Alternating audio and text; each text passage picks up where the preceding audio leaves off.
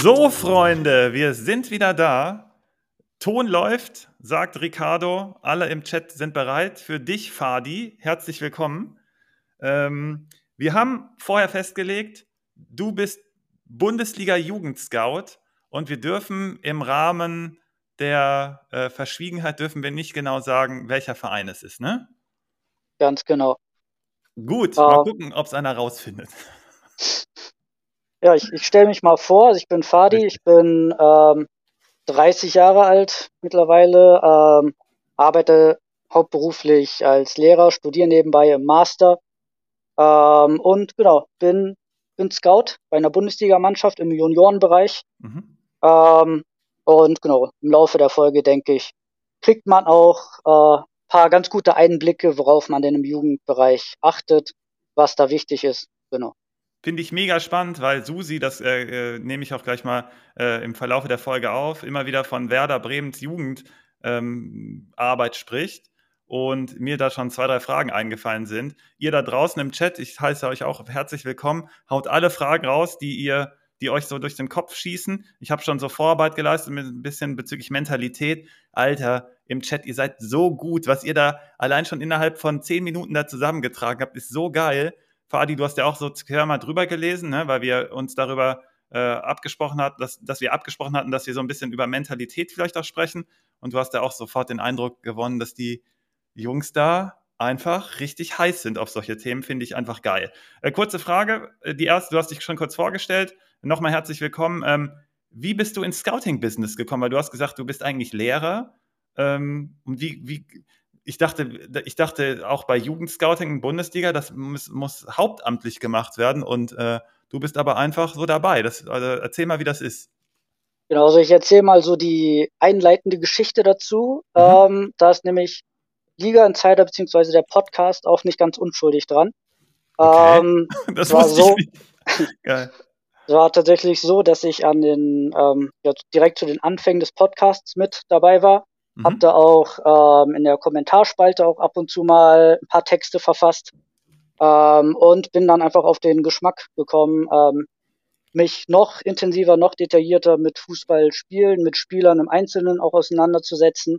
Mhm. Äh, macht man im Freundeskreis natürlich auch, aber ähm, hier war es einfach der Fall, dass da auch wirklich richtig gute Rückmeldungen, dass man detailliert über bestimmte Themen diskutieren konnte, ähm, so dass das einfach ähm, ja, sehr, sehr viel Spaß gemacht hat. Parallel dazu war Corona, man war viel zu Hause, hat aus dem Homeoffice gearbeitet. Mhm. Ähm, da habe ich mich auch dementsprechend dann weitergebildet im Bereich Scouting und Spielanalyse ähm, und auch einfach probiert, bei Vereinen reinzukommen letztendlich.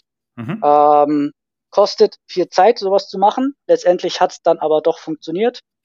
Ähm, und ja, in Vereinen ist das eigentlich relativ breit gefächert. Das heißt, es gibt diejenigen ganz allgemein, die hauptamtlich dabei sind, Leute in Teilzeit. Ähm, das heißt, das ist weit gefächert, je nachdem natürlich auch, was für Altersgruppen, mhm. ähm, ja, was für Altersgruppen man sichtet.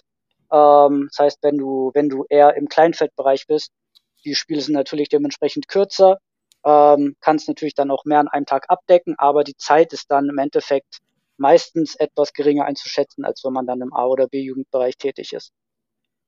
Also, was ich mega spannend fand, und das war jetzt auch für mich wirklich was ganz Neues, dass du einfach durch uns unter anderem den Anstoß da bekommen hast.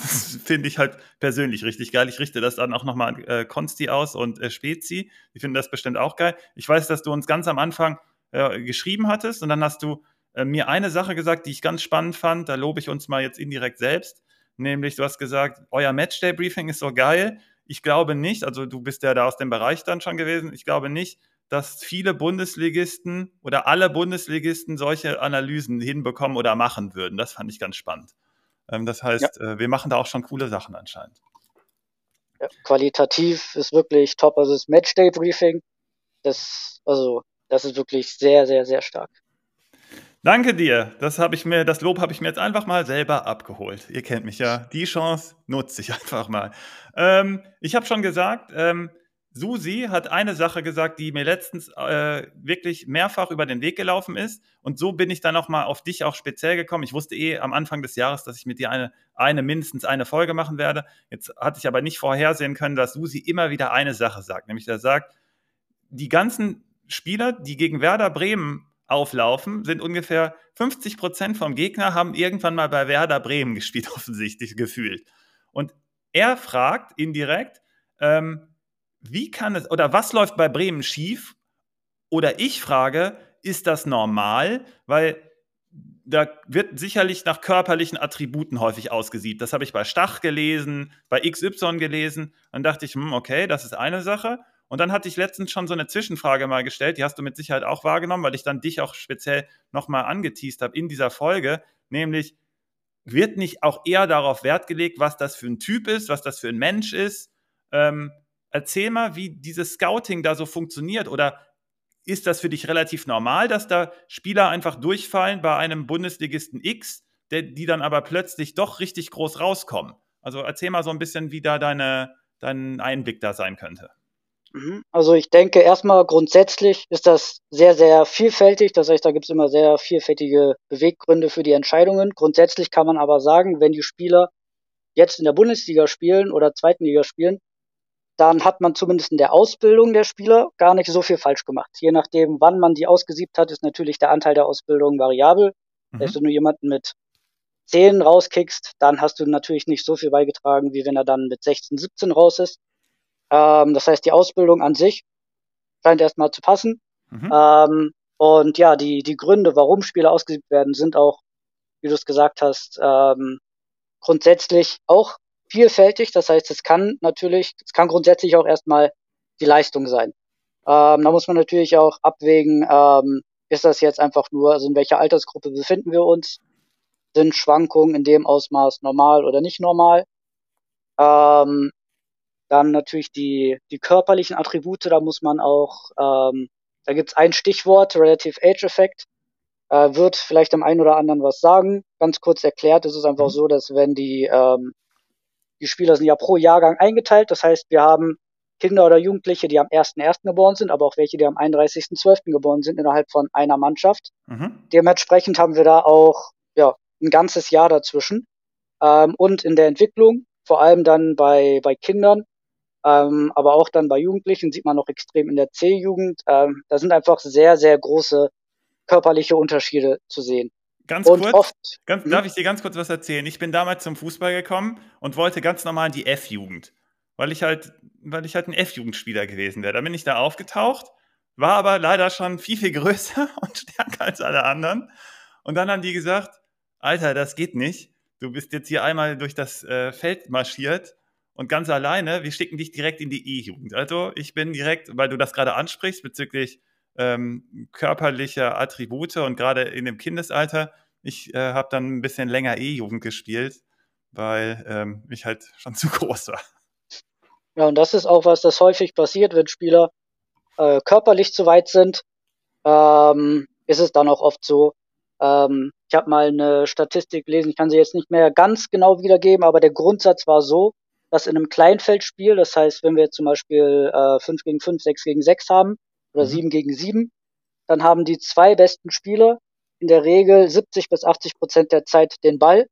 Ähm, genau. Und das ist äh, natürlich, äh, kann man, glaube ich, äh, so interpretieren, dass es nicht förderlich für die gesamte Mannschaft ist letztendlich. Mhm. Ähm, und ja, aber nochmal, um auf die Frage zurückzukommen, ähm, das kann ein Thema sein, dass Spieler dementsprechend ähm, raus sind, weil sie dann einfach körperlich nicht mehr mithalten können, vor allem wenn es dann vom Kleinfeld aufs Großfeld geht. Ähm, sieht man auch wirklich ganz häufig in der C-Jugend, das ist meistens das Jahr, in dem es dann aufs Großfeld geht und wenn dann Spieler ähm, ja. mit, ähm, ja, das sind Spieler, die sind 1,75, 1,80 vielleicht teilweise schon. Mhm. Dann gibt es aber auch Jungs, die sind noch an die 1,50. Ähm, dann wird es schon sehr, sehr schwierig. Das heißt, die können ihre Leistung nicht bringen. Mhm. Ähm, und ja, dann kann es eine Entscheidung sein, dass der Weg da nicht weitergeht. Ähm, wobei das heißt, man natürlich. Ähm, das heißt, die, die Grundlagen werden super gelegt und, und irgendwann mal, besonders bezüglich Körpergröße als Beispiel, werden die rausgenommen. Dann machen die aber später einen Schub. Bei Stach muss das ja zum Beispiel irgendwann mal gewesen sein, weil der ist ja, glaube ich, 1,95 mittlerweile. Und dann haben die aber so eine gute Ausbildung genossen, dass es dann also nicht unwahrscheinlich ist, dass die dann halt doch irgendwo im zweiten Bildungsweg sozusagen groß rauskommen.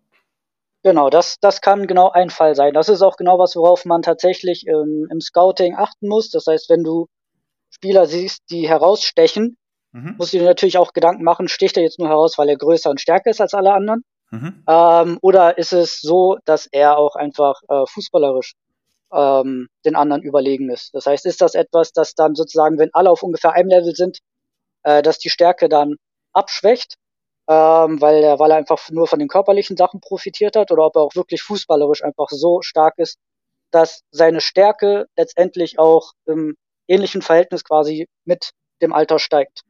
Hm, zum Beispiel bei Mukoko, der hat ja mehrere Klassen übersprungen, weil er halt technisch halt so überlegen war und so viel schneller war, dass, ähm, wobei Mukoko natürlich nochmal ein kontroverses Beispiel ist, das weiß ich, aber ähm, da wird dann, du hast das Relative Age Effekt genannt, ne? Genau, ja. Okay, das ist äh, mega spannend. Luffy Taro fragt auch gerade, ähm, also bei uns war früher diese, diese ähm, Deadline, also diese, diese Melde, ich glaube war 1.7., 1.6., die, weiß gar nicht mehr, wie das hieß. Stichtag hieß das, genau. Stichtag 1.6., 1.7., irgendwas war da.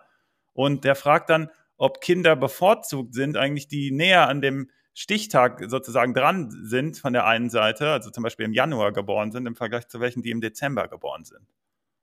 Ähm, ja, die Frage kann man eigentlich mit dem Verweis auf die, auf die Statistiken zum Beispiel in der Bundesliga beantworten. Sehr gut. Auch, auch da weiß ich die Zahlen nicht ganz genau. Es ist aber auf jeden Fall so, dass äh, Spieler, die im äh, ersten, in der ersten Hälfte des Jahres geboren sind, dass die überproportional häufig äh, vertreten sind in der Bundesliga. Das heißt, mhm. ähm, das ist tatsächlich etwas, das ähm, ja das ein, ein gewisses Problem darstellen kann. Sowas. Aber du bist doch als Scout, und jetzt komme ich auf deine Rolle, und du hast ja schon gesagt, ihr guckt euch dann halt abseits, ihr müsst das irgendwie isoliert bekommen, und dann habt ihr mit Sicherheit das Auge dafür auch zu sagen, hey, lass den mal drin, weil da sehe ich enormes Potenzial, lass dem noch zwei Jahre oder ein Jahr Zeit, weil der muss hier noch zwei, drei Sachen entwickeln, aber dann wird er richtig ausrasten. Dafür seid ihr ja unter anderem da, ne? Genau, ja, das ist auch genau, äh, es gibt ja wenn man, wenn man Talente quasi in, in Klassen einteilt, gibt es sozusagen die, ähm, die Shouting Talents, das heißt die, die, die keiner übersehen kann. Ähm, gibt aber auch die Whispering Talents, ähm, die auch später, ähm, ja, die quasi das haben, was du gerade beschrieben hast. Das heißt, da sind Kinder oder Jugendliche, denen man einfach schon ansieht, da, da gibt es gewisse, äh, gewisse Grundlagen, die sind aber aus verschiedenen Gründen einfach noch nicht so weit.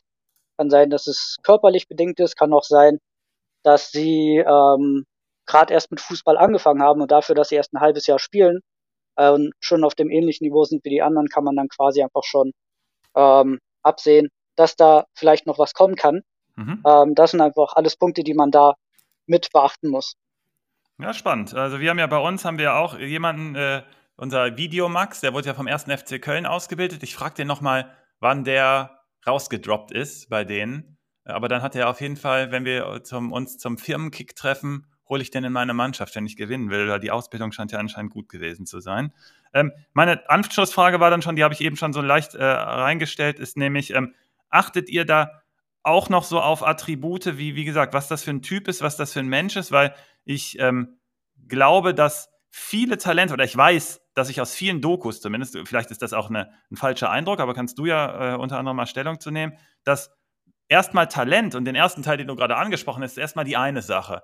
Aber häufig ist für mich im Kopf klar zu bleiben, ein, ein Attribut, was noch viel wichtiger ist, weil, wie gesagt, ich habe ein paar, ein paar Dokus schon gesehen und von den Spielern habe ich überhaupt nichts mehr gehört, weil die einfach durchs Raster gefallen sind, weil die zum Beispiel nach, nach dem ersten kurzen Höhenflug mal kurz ausgeflippt sind und dann sich nicht mal auf die Arbeit in dem Sinne konzentriert haben.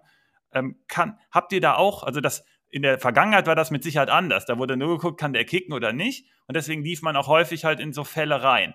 Ähm, hast du da bei dir so das Gefühl, bei dir im Verein, dass dort ähm, was getan wird, also dass auf die Sachen auch besonders geguckt wird, dass die erstens da geschult werden oder von sich aus schon solche straighten Typen sind vielleicht sogar? Ähm, ja, also es ist auf jeden Fall ein Punkt. Ähm, das ist ja, das geht ja quasi einher mit der Fragestellung aus dem Chat Richtung Mentalität. Genau. Ähm, das ist auf jeden Fall ein Punkt, den man, den man da auch berücksichtigen muss. Da ist natürlich dann immer die Frage, was ist Men äh, Mentalität für einen? Da gab es ja jetzt schon einige sehr, sehr gute Rückmeldungen aus dem Kommen Chat. Kommen wir auch gleich nochmal zu, genau, ja. Mhm, genau, und das ist einfach was, ähm, das muss man letztendlich auch mit auf dem Schirm haben, weil ein Spieler kann letztendlich noch so talentiert sein, ähm, wenn es im Kopf aus können ganz verschiedene Gründe sein, wenn es da einfach von der Einstellung her nicht passt. Mhm. Ähm, und man letztendlich auch noch beachten muss, ist, es ist dann letzten Endes auch Leistungssport. Mhm. Ähm, dann ist das natürlich ein Punkt, der extrem wichtig ist. Ja, ich habe zum Beispiel das Beispiel Adeyemi gerade bei Dortmund. Da sind wir alle nicht so ganz äh, sicher, was da hinter den Kulissen los ist, weil das Talent hat er ja, aber man hört immer wieder Training, äh, Schwierigkeiten, XY, das äh, ähm, meine ich jetzt auch nicht, weil ich schon häufiger Scherze über ihn jetzt speziell gemacht habe, aber das meine ich in dem speziellen Fall nicht. Aber irgendwie scheint er aber an der Einstellung wirklich so zwei, drei Sachen scheinen da zu hapern. Und da, wie gesagt, als Verein würde ich da meine Mitarbeiter schulen.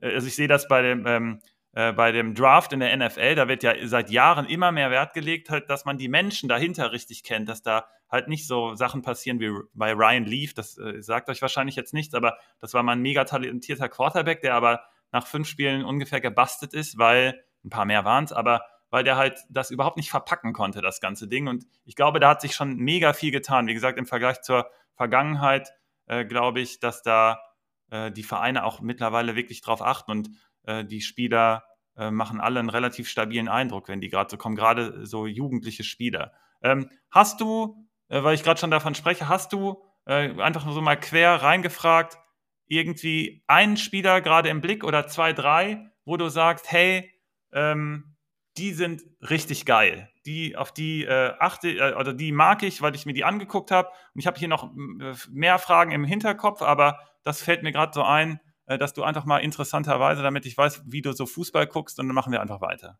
Wen hast, mhm. hau mir mal einen raus. Wir können ja mehrere im Verlauf der Folge machen, aber hau mir mal einen raus, wo du sagst, den habe ich gerade im Blick und aus dem und dem Grund. Ähm, ich würde sagen, Can Usun von Nürnberg. Okay, zweite Liga, ne? Genau, zweite okay. Liga, 17 Jahre alt.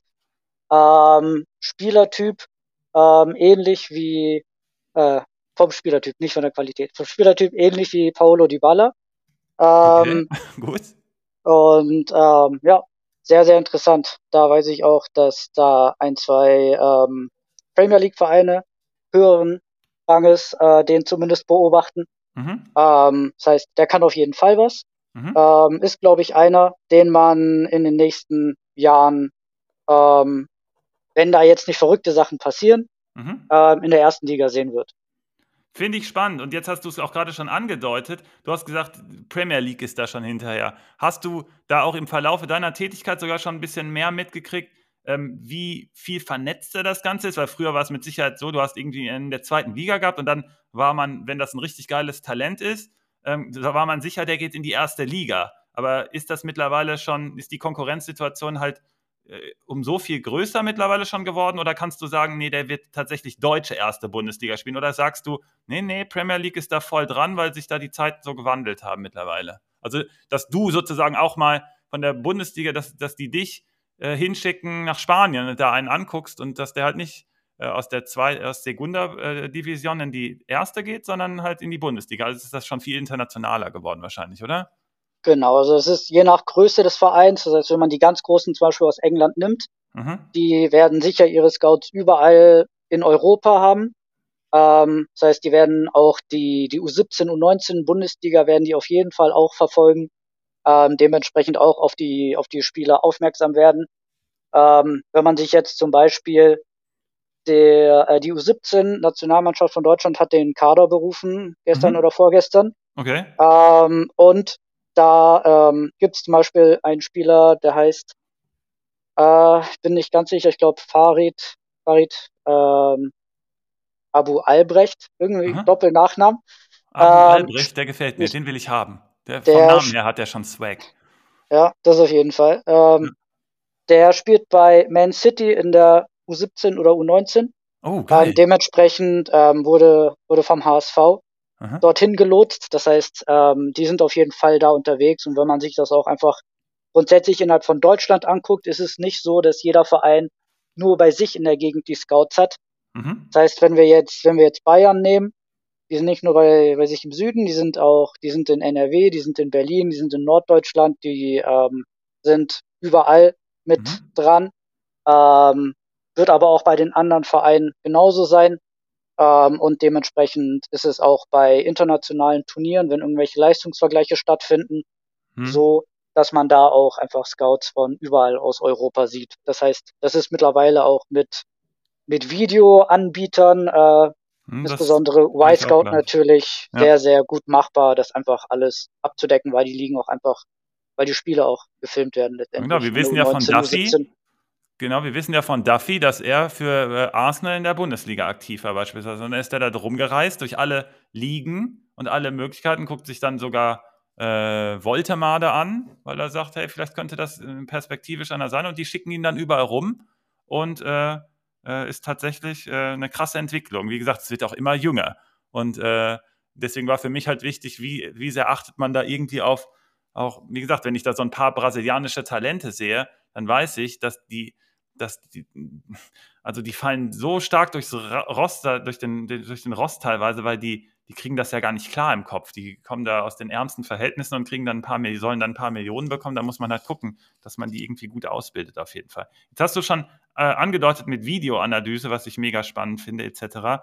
Ähm, wie scoutest du denn persönlich? Und was ist so dein, dein, das hatten wir nämlich letztens als Thema auch, wie guckst du am liebsten Fußballspiele? Ich habe jetzt schon rausgehört, du warst gestern im Stadion, hast dir mal äh, Gruda angeguckt zum ersten Mal. Ähm, ist mhm. es, also wie viel geiler ist es, jemanden im Stadion zu sehen? Wie, wie wichtig ist das? Kannst du am äh, TV, am, kannst du mit dem TV-Bild normal was anfangen? Weil ich zum Beispiel nicht, nicht so unbedingt. Äh, hast du aber zusätzlich mit Sicherheit noch andere Tools? Guckst du viel auf, auf Stats? Machst du mehr mit Auge? Das ist so ein Riesenfeld. Das interessiert mich total, wie so deine, äh, wie so die Verteilung bei dir ist.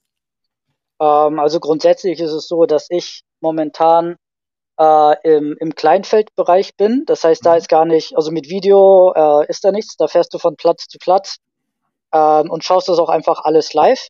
Mhm. Ähm, genau, um die, um die Frage mit dem Stadion zu beantworten. Im Stadion sieht man auf jeden Fall ähm, andere Dinge als dann im TV-Bild. Das heißt, du siehst ja im Fernsehen letztendlich nur das, was sich direkt um den Ball herum abspielt. Ja, hast dich. Ähm, siehst aber nicht, wie, wie bewegt der Spieler sich jetzt äh, abseits des Balles, also in Situationen, wo er jetzt gar nicht der primäre Empfänger sein wird. Mhm. Ähm, wie verhält er sich auch? Du kannst ja auch die, äh, die, die Körpersprache viel besser, ähm, ja, viel besser noch mitnehmen. Das heißt, mhm. Thema Resilienz, wie geht er dann mit Rückschlägen um? Rückschlag ja, kann ja, ja, genau, genau, Gegentor sein, kann auch sein, dass man von Seevolk umgehauen wird. Das heißt, kann alles Mögliche sein. Mhm. Ähm, ja. Ähm, arbeitest du, also jetzt mal abseits davon, stell dir vor, du steigst dann irgendwie auf von dem Bereich. Ähm, bist, du, bist du jemand, der auch auf Stats vertraut? Bist du jemand, der eher seinem Auge vertraut? Oder machst du, weil ich brauche immer eine Kombination. Ich nutze die Stats immer als, als Anker, wenn ich nochmal Spieler nachgucke und gucke mir dann nochmal an, wie ich das tatsächlich auf dem Feld wahrnehme und mache daraus eine Kombination ich finde das immer persönlich am besten, aber äh, vielleicht bist du auch jemand, der, kenne ich auch ein paar, die nur auf Stats vertrauen und sagen, hey, das sind hier die harten Facts, mit denen ich arbeite. Und andere sagen, hau ab mit Video und Stats oder so. Ich brauche einfach nur, ich muss ins Stadion und muss gucken. Wie würdest du um, dich ähm. da einschätzen, so perspektivisch vielleicht? Ja, auf jeden Fall eine Mischung aus beiden. Ähm, also ich bin auch, was Stats angeht, ähm, sehr, sehr interessiert. Das heißt, das muss nicht mal jetzt zwingend für Scouting sein. Ähm, kann auch, wenn wir jetzt, wenn wir jetzt zu Rare nehmen, man hat einen Spieler, den man interessant findet, rein vom mhm. Auge her, mhm. ähm, will das nochmal irgendwie mit Stats entweder untermauert haben oder dann ähm, einfach nochmal sehen, oh, vielleicht äh, gibt es Situationen, die ich mit dem Auge so gar nicht wahrnehme. Mhm. Ähm, da gibt's ja auch kostenlose Tools, man muss da nicht immer die, die teuren nehmen, um dann zumindest ein paar, ein paar aussagekräftigere Stats zu sehen. Mhm. Ähm, das heißt, das ist auf jeden Fall immer eine Mischung aus beiden. Ähm, und ja, da kann ich also jedem empfehlen, wenn man sich dafür interessiert. FBref ähm, mhm. kennt vielleicht der ein oder andere. Da kann man sich auch ähm, doch schon ein paar ganz interessante Stats zu den verschiedenen Spielern aus den Ligen anschauen. Ja, ähm, wobei, und das XD12 sagt das ja auch, Stats, Stats decken sich häufig mit dem, was man sieht, sagt er, und das ist seine persönliche Wahrnehmung. Wenn er das nächste Mal dabei ist, da werde ich ihn challengen. Ich kenne ja so ein bisschen den Hintergrund auch, wie zum Beispiel FBref die Daten ermittelt, also nicht wie die die ermitteln, wo, woher die die Daten haben. Das ist übrigens auch Opta, also weiß ich, wie die Daten entstehen. Und deswegen weiß ich genau, welche Fallstricke es da gibt und habe dadurch einen riesen Vorteil aus ich weiß genau, welche Stats was aussagen und was sie eben nicht aussagen. Und ich, ich vermute, und das wird für irgendwann mal eine Folge, äh, vielleicht irgendwann mal interessant, ähm, dass das die Leute gar nicht erahnen und wissen und vertrauen blind auf irgendwelche Daten in dem Fall und denken, ja, der Spieler sei aber dann ganz gut. Ich weiß aber, wie gesagt, genau, was was bedeutet und dadurch weiß ich, was wirklich Aussagekraft hat und das ist für mich persönlich ein Riesenvorteil. Da bin ich mal gespannt, was wir da in irgendeiner zukünftigen Folge mal ausgraben werden. Äh, du hast es gerade schon angedeutet, du, äh, wenn du für So Rare scoutest, hast du gerade gesagt. Das heißt, du, ich wollte dich nämlich fragen, welchen Manager du spielst und ähm, als Anschlussfrage, ähm, wie viel, also spielst du neben So Rare dann noch was? Spielst du so einen Daily Manager auch noch oder spielst du ähm, so einen Seasonal Manager mit Freunden noch? Kannst du ja mal sagen gleich. Und dann wäre die Frage, wieso die Aufteilung da für dich ist. Wem, was vertrau, wem vertraust du oder auf was vertraust du? Scouting und Talent, also einfach so mit dem Auge ähm, musst du dann, guckst du viel auf Informationen, also bist du dann eher der Typ, der sagt, Informationen sind die wichtigsten, also wo, wo jemand hinwechselt, wie, ob jemand verletzt ist, also das, was wir auch abdecken. Und äh, auf den Seasonal Manager dieser Daily Grind, also musst du dann da gucken, dass du Geld generierst und so weiter, aber das äh, wäre nur, glaube ich, relevant, wenn du zum Beispiel sowas wie Kickbase spielst. Aber kannst du mal sagen, welchen Manager du spielst? Ähm, ja, also ich spiele, ähm, beziehungsweise ich habe die letzten Jahre immer Kickbase gespielt, bin diese Saison auch drin, habe auch eine Liga mit Freunden. Mhm. Äh, Daily Challenges mache ich in der Regel auch. Ähm, bin jetzt seit, weiß es nicht, seit ungefähr zwei, drei Monaten habe ich mich mal ein bisschen in Sorare ausprobiert. Mhm. Ähm, das heißt, da, da bin ich auch noch ein bisschen in der Findungsphase. Ähm, ja, Finde es aber vom Grundsatz her auch einfach sehr, sehr interessant. Mhm. Ähm, hast du, und, ganz ja. kurz, ganz kurz, wenn du die auch direkt im Vergleich hast, so ein bisschen, ne? Sorare und Kickbase, was, liegt da dir so näher in der Spielerbewertung? Also ganz spontan, hast du da schon einen Eindruck bekommen, wo du sagst, hm, das, das habe ich mir angeguckt und der Spieler hat da so viele Punkte und da so viele Punkte. Kannst du da so ein, hast du da so ein Gefühl für schon, was dir näher liegt, so als Fußballfan? Ähm, ja, also ich habe, ähm, was die Punkte bei Sorare angeht, habe ich auch eigentlich ein ganz interessantes Beispiel. Ich habe letztens einen Torwart aufgestellt, der hat einen mhm. Elfmeter gehalten, dementsprechend viele Pluspunkte bekommen. Mhm. Ähm, man kann da maximal 100 Punkte bekommen pro Spieler. Der war dann auf, ich glaube, 72, hat ja. dann aber mit seiner Mannschaft drei Gegentore kassiert und war am Ende des Spiels auf äh, 40. Okay. Ähm, sodass ich die, die Punktzahl oder die, ja, wie bewertet wird, ähm, finde ich persönlich bei den Eindrücken, die ich bisher sammeln konnte, äh, bei Kickbase nochmal äh, für mich, für mich, wie ich das äh, gerne sehen würde und aufgeschlüsselt hätte, noch mal ein bisschen schlüssiger. Ja, ähm, kann ich unterstreichen. Ich spiele ja seit jetzt in der zweiten Saison spiele ich, um das, um dafür besser ein Gefühl zu bekommen, habe ich ja bei äh, Comunio, also ich spiele nicht wirklich Comunio, ich spiele so eine Liga, da kommt auch jemand, der Torben kommt hier auch irgendwann noch mal rein, hoffentlich. Ich glaube, das haben wir schon mehr oder weniger abgemacht. Da spielen wir in so einer Liga, die er organisiert, auch richtig cool mit so einem Draft-System. Äh, ich mache das mit ein paar Jungs, das ist totales Chaos bei uns, weil wir da mit fünf Leuten dran sitzen. Ricardo unter anderem, ihr habt ja Ricardo schon kennengelernt, das ist auch so ein totaler Irrer und wir machen nur Blödsinn da. Und ähm, da sind ja Sofa-Score-Punkte drin, ne? Und wie gesagt, ich, ich, ich habe Respekt für alle, die da was in dem Bereich machen. Und das sind auch alles nur einfach irgendwelche Zahlen, die über ein Spiel gelegt werden, was wir alle so lieben. Und das ist schon mal eine riesen Herausforderung. Das heißt, alle Punkte, die für irgendwelche Systeme da rauskommen, das sind super die sind super ähm, sich ausge, die haben sich irgendwelche Leute super ausgedacht und da sind alle Sachen valide. Aber es gibt Werte, die sind halt irgendwie plausibler. Und ich bin da bei dir, Sorare, dafür, dass die so groß sind, ähm, da ist noch viel zu tun, meiner Meinung nach. Vielleicht äh, drücke ich es mal so aus.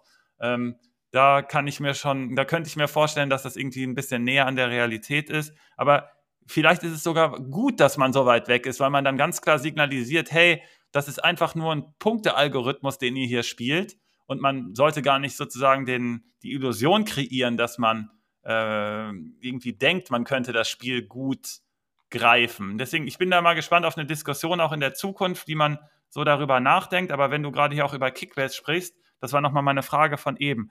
Bist du, also glaubst du, wenn du jetzt speziell auf Kickbase, äh, äh, wenn wir auf Kickbase zu sprechen kommen, wie viel Prozent Scouting ist bei dir, bei dir im Erfolg drin? Wie viel glaubst du ist Daily Grind und wie viel ist diese Informationslage, dass du unbedingt wissen musst, äh, wer spielt oder wer fit ist? Also wie würdest du das einschätzen? Ganz ähm, spontan. Also von den Prozenten weiß ich es gar nicht, bin aber auf jeden Fall jemand, der da sehr, sehr viel Zeit reinsteckt. Also wenn sich jemand über diejenigen in der Liga aufregt, die auch die ganze Zeit die 500k-Transfers machen und ständig kaufen und verkaufen, das bin auf jeden Fall auch ich. Also bis Daily Grind ist super wichtig, okay, ja. ja. Bis zu dem Zeitpunkt, wo es finanziell, wo es ausgesorgt ist. Okay. Ähm, also erstmal Finanzen musst du im Griff haben, ne? Das ist nämlich tatsächlich ja, ja. bei Kickbase tatsächlich im Vordergrund. Du, wenn du Geld hast, bist du vorne mit dabei, da gibt es keine, gibt's, gibt's keine Genau, also ich hatte da immer meine, meine Go-To-Guys die letzten Jahre, mhm. die ich mir immer holen wollte. Okay. Ähm, nice. Und Ganz wenn kurz, ich die dann. Mhm. Bist du, du, das ist, das ist häufig so ein bisschen widersprüchlich. Du sagst nämlich, du guckst aufs Geld, was super wichtig ist, und dann hast du deine Go-To-Guys, was für mich immer eine Kontroverse in, meinem, in meiner Vorbereitung ist, weil ich weiß, dass ich die dann unbedingt haben muss. Und ich bin jemand, der dann völlig durchdreht und ich muss die haben. Das heißt, ich muss die gegen alle schützen und es wird richtig teuer aber ich muss das haben. Ich habe das ja schon mehrfach gesagt, ich liebe Fußball und deswegen muss ich meine Jungs dabei haben. Aber ich muss auch immer auf die Finanzen gucken. Und ist das für dich schwierig? Ist das für dich äh, Herausforderung oder sagst du, nee, du bist dann im Zweifel eher pro Finanzen oder bist du im Zweifel lieber pro Spieler? Ähm, Im Zweifel bis zu einem gewissen Rahmen pro Spieler Aha. mit der dazugehörigen Aufgabe, dass je mehr ich ähm, ausgebe, desto mehr muss ich letztendlich in den täglichen Grind dann stecken, okay. um das auch wieder auszugleichen. Das heißt, du kannst sozusagen einen Mechanismus entwickeln, das habe ich auch festgestellt, dass wenn es halt zu teuer ist, dann scheißegal, dann brauche ich halt nur vier Wochen mehr und dann gleiche ich das schon aus. Genau, ja. Okay, nice. Äh, Informationslage trotzdem wichtig, gehe ich von aus, weil du wissen musst, wer spielt oder wer fit ist. Ne? ist ja, ja immer. Das muss man immer wissen. Also ich nice. hatte einen okay. Lieblingsspieler, den, ja? den, für den ich immer alles also nicht alles, aber doch schon sehr, sehr viel investiert habe. Klar, Kimmich plus noch Echt? einer, der mir immer die sicheren Punkte gebracht hat, Endo. Endo war mein Go-To-Guy bis zum gewissen Rahmen. Das heißt, mehr als 2021 habe ich für ihn in der Regel nicht gezahlt, habe ihn meistens aber auch bekommen. Mhm. Und mit der Combo Kimmich, Endo im Mittelfeld hat man schon mal die sicheren Punkte. Ähm, das heißt, äh, plus dann ein bis zwei Top-Stürmer und der Rest hat sich dann im Saisonverlauf eigentlich immer ganz gut ergeben. Okay, also kann, ich kann dich schon ungefähr einschätzen, was du da, was du da für Teams immer bastelt. Aber das ist auch eine super Überleitung, die ich jetzt habe. Ich habe nämlich immer aufgeschrieben, hey, was ist so ein bisschen deine Spezialität? Und dann habe ich mir für mich notiert, ich liebe pressing-resistente Spieler. Also das habe ich mir nur für mich notiert. Da gucke ich drauf, hey, wie intelligent sind die, wie, wie äh, schnell können die sich auf Situationen einstellen, wie viel äh, Screening haben die vorher schon gemacht, also wie viel wissen die, was vorher passiert und können dementsprechend schon vorausahnen. Das liebe ich einfach. Das ist natürlich ein Element, was in Managerspielen völlig hinten dran ist, weil haben wir ja schon als Beispiel mal Kone gesagt, wurde jetzt auch wieder nach dem Pokalspiel ähm, extra gelobt. Klar, gegen Heidenheim ist da immer eine andere Sache, aber ähm, trotzdem, das sind ja Spieler, die total geil sind, aber im, im Fantasy-Business nicht unbedingt die besten Spieler sind. Aber darauf gucke ich. Und jetzt hast du ähm, jetzt die Frage an dich erstmal, Spezialität und dann die Nachschlussfrage, weil du das selber nämlich schon mit, mitgebracht hast bezüglich Mentalität. Ähm, äh, ich habe heute schon ein bisschen gesammelt, weil wir schon am Mittwoch gesagt haben, hey, das ist so ein bisschen ein Thema, worauf du abziehen möchtest. Wie gesagt, bei mir Pressing-Resistenz, da kannst du ja gleich mal was zu sagen, ob du da irgendwie äh, auch ein, äh, ein, irgendwie so ein, so ein Fable für hast. Vielleicht hast du irgendwas anderes, aber es könnte ja schon sein bei Kimmich und bei Endo. Und bezüglich Kimmich-Endo kann ja Mentalität anscheinend auch eine Rolle spielen. Das habe ich, wie gesagt, vorher ein bisschen gefragt. Da hatte dann, ähm, haben da schon richtig coole Antworten gefunden. Äh, erstmal war unsicher, was Mentalität überhaupt ist, das sagen viele. Also ist ein abstrakter Begriff. Ich selber sage das oder Sebo Chen hat das gefragt. Ähm, Svenno stellt die M-Frage übrigens ganz wichtig. Dann Dortmund natürlich als Riesenbeispiel auch genommen. Äh, Jannis sagt, für ihn ist sowas zum Beispiel ein Spieler, der ähm, ähm, wenn es, also nicht zu, oder nee, ähm, Ricardo hat das gesagt, ein Spieler, der, wenn es richtig gut läuft, nicht überheblich ist und wenn es schlecht läuft, eher positiv, also so ein bisschen Highs und Lows, wie Janis beim äh, in der NBA, der hat das mal postuliert bei seinem äh, Meisterschaftsrun, hat er gesagt, wenn du, wenn du down bist, solltest du nicht richtig down gehen, wenn du nach, wenn du, wenn du richtig ein Erfolgserlebnis hast, musst, du musst immer so ein bisschen steady sein. Das äh, findet auch Janis ganz interessant. Und dann hast du eben schon ein Wort benutzt, Resilienz. Wavebreaker und Amadeus haben das zum Beispiel auch aufgegriffen und am Beispiel Dortmund auch ganz besonders. Ähm, dass man da anscheinend jetzt so eine Resilienz, so ein Team gebastelt hat. Und mein Grund, warum ich dann gestern gesagt habe, hey, ich setze eher auf Dortmund in der Partie jetzt im Topspiel, ist, weil ich hier was wahrnehme, was größer ist als Talent oder als, ähm, und das, das ist ein Element, was vielfach belächelt wurde, Dortmund und Mentalität. Ähm, wirklich ähm, vielleicht das von dir mal auszuführen, wie du das so siehst. Und das letzte noch, sorry, ähm, links außen hat am Beispiel von Sané dann auch nochmal gesagt, wie abstrakt dieser Begriff ist oder wie von außen herein interpretiert, weil bei ihm kommt das so vor, dass wenn Sané ähm, ein paar, wenn, es, wenn Sané gut in Form ist und ein paar geile Moves macht, dann hat er das Selbstvertrauen und dann wird von außen auch gesagt, hey, der hat die Mentalität. Wenn er aber ein paar Sachen misslingen, dann kommt von außen wieder die Interpretation, hey, äh, der, äh, der ähm, ist zu arrogant oder der ähm, lässt sich hängen oder so. Dass das halt alles so ein bisschen ähm, von außen herein interpretiert ist. Ich bin mal gespannt, was du zur Mentalität sagst. Wie gesagt, du kommst da von Kimmich und Endo. Jetzt nochmal als Abschluss, sorry, ich bin völlig im Rederausch, es tut mir leid, ihr kennt mich ja. Aber ja, es gab jetzt so ein Beispiel, Saarbrücken gegen, Kim, gegen Bayern und dann sollte, wollte Kimmich irgendwie sein Trikot nicht herbringen und dann gab es schon wieder Riesengeschrei, total albern übrigens.